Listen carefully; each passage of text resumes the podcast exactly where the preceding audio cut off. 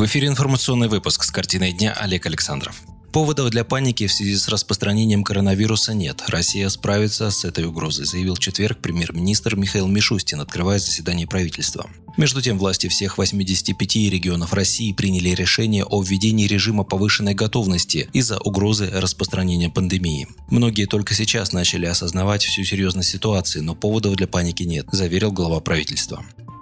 Тем временем отечественным вирусологам удалось расшифровать геном коронавируса. Минздрав России в четверг объявил о том, что специалисты петербургского НИИ гриппа имени Смородинцева полностью расшифровали геном коронавируса. В министерстве пояснили, полный генетический материал вируса был получен из материала инфицированного россиянина.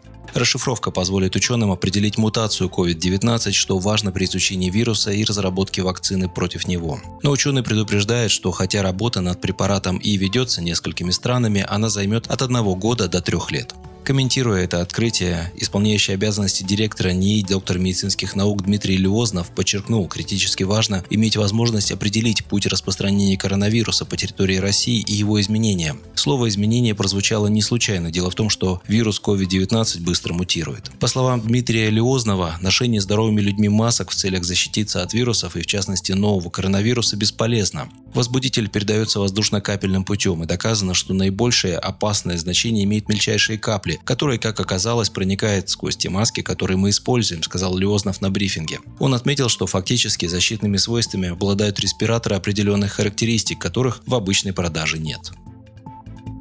Прототипы вакцин против коронавируса разработаны в Государственном научном центре вирусологии и биотехнологии «Вектор» в Новосибирске. Об этом сообщает Роспотребнадзор. Прототипы основаны на шести технологических платформах. В ведомстве сообщили, что для определения эффективности вакцины необходимо испытать ее способность провоцировать иммунный ответ. Во время испытаний исследователи определят наиболее эффективную дозу и кратность введения вакцины и схему вакцинации.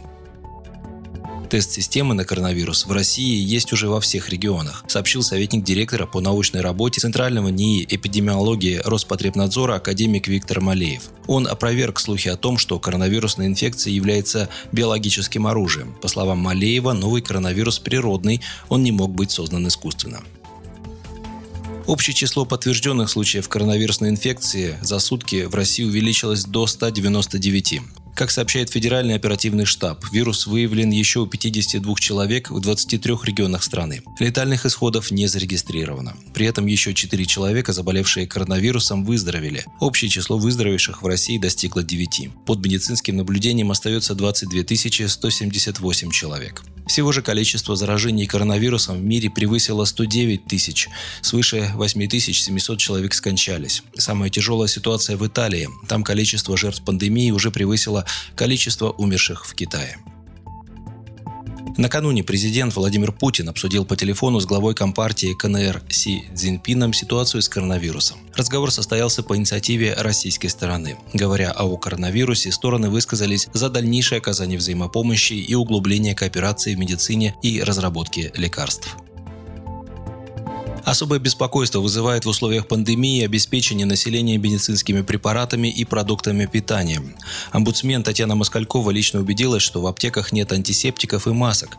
Попросила премьер-министра Мишустина внести их в минимальный ассортимент препаратов для медпомощи. В ответ на это Кабмин утвердил перечень медицинских изделий с особым порядком госрегистрации. В него вошли 36 видов, в том числе халаты, маски, бахилы, респираторы и перчатки. Ространснадзор из-за коронавируса с 25 марта по 25 апреля приостанавливает весовой контроль грузовиков с продуктами и лекарствами.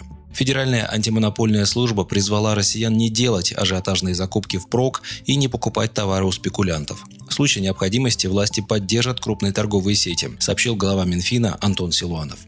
Ну а Госдума приняла в первом чтении законопроект, разрешающий правительству России направлять больше средств на борьбу с коронавирусом без справки бюджета. Девальвация рубля и рост цен обесценивают доходы россиян и наносят удар по бизнесу. Это серьезный вызов, на который нельзя реагировать полумерами и точечной поддержкой, как это сейчас предлагают представители правительства и Центробанка. Необходимы решительные шаги, которые скажутся на благосостоянии всего населения, заявил председатель партии «Справедливая Россия», руководитель фракции СР в Госдуме Сергей Миронов. По экспертным оценкам, импортные товары подорожают в диапазоне от 10 до 35%. В первую очередь это относится к ценам на одежду, обувь, бытовую и компьютерную технику, лекарства и фармацевтику, товары для детей. Инфляция может также затронуть отечественную продукцию, произведенную из зарубежных комплектующих и материалов, включая продовольственные товары.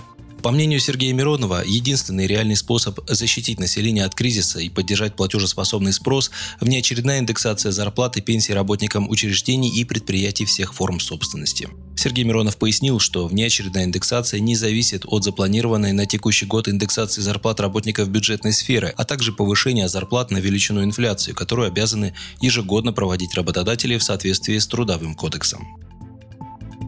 Минкомсвязь сообщила о переносе на неопределенный срок учений по обеспечению устойчивой работы Рунета. Школы и вузы переведены на дистанционный режим обучения. Отменены все спортивные и другие массовые мероприятия, следует из подписанных властями всех субъектов страны распоряжений. Мэр Москвы Сергей Собянин подписал 19 марта указ о временном закрытии колледжей с 21 марта по 12 апреля 2020 года. Ростуризм рекомендует гражданам России из-за коронавируса временно воздержаться от поездок за пределы страны до нормализации эпидемиологической обстановки. К другим событиям. Минфин не будет сокращать расходы бюджета в текущем году. Резервов хватит России минимум на 6 лет для выполнения всех обязательств при нынешних ценах на нефть. Как накануне рассказал глава министерства Антон Силуанов, отечественные нефтяные компании накопили большую подушку безопасности и имеют запас прочности. Средние потребительские цены на бензин в России за неделю с 9 по 15 марта не изменились на фоне обвала цен на нефть марок Brent и VTI после срыва переговоров ОПЕК+, и остались на уровне 44 рублей 93 копеек за литр, информирует Росстат. Подчеркну, это средняя цена.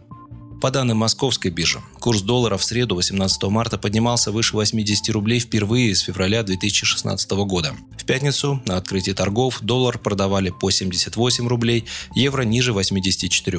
Это стало возможным благодаря вмешательству финансового регулятора. Так, днем раньше, 19 марта, Центробанк для поддержки курса рубля продал на внутреннем рынке валюту на 7,7 миллиарда рублей. Удешевлением рубля обеспокоены и иностранные инвесторы. Чистый отток из инвестирующих в Россию фондов за неделю по 18 марта достиг исторического максимума в 1 миллиард 400 миллионов долларов. Ну а что будет дальше? Ситуация с курсом рубля стабилизируется ближе к лету. Об этом 19 марта на пресс-конференции в Симферополе заявил председатель Комитета Госдумы по финансовому рынку, депутат «Справедливой России» Анатолий Аксаков. Он связал это с тем, что к лету цены на нефть начнут расти. Пока что агентство Bloomberg прогнозирует, что мировые цены на нефть могут продолжить снижаться и достигнуть отметки в 5 долларов за баррель. Вы слушали новости. Оставайтесь на Справедливом радио и будьте здоровы.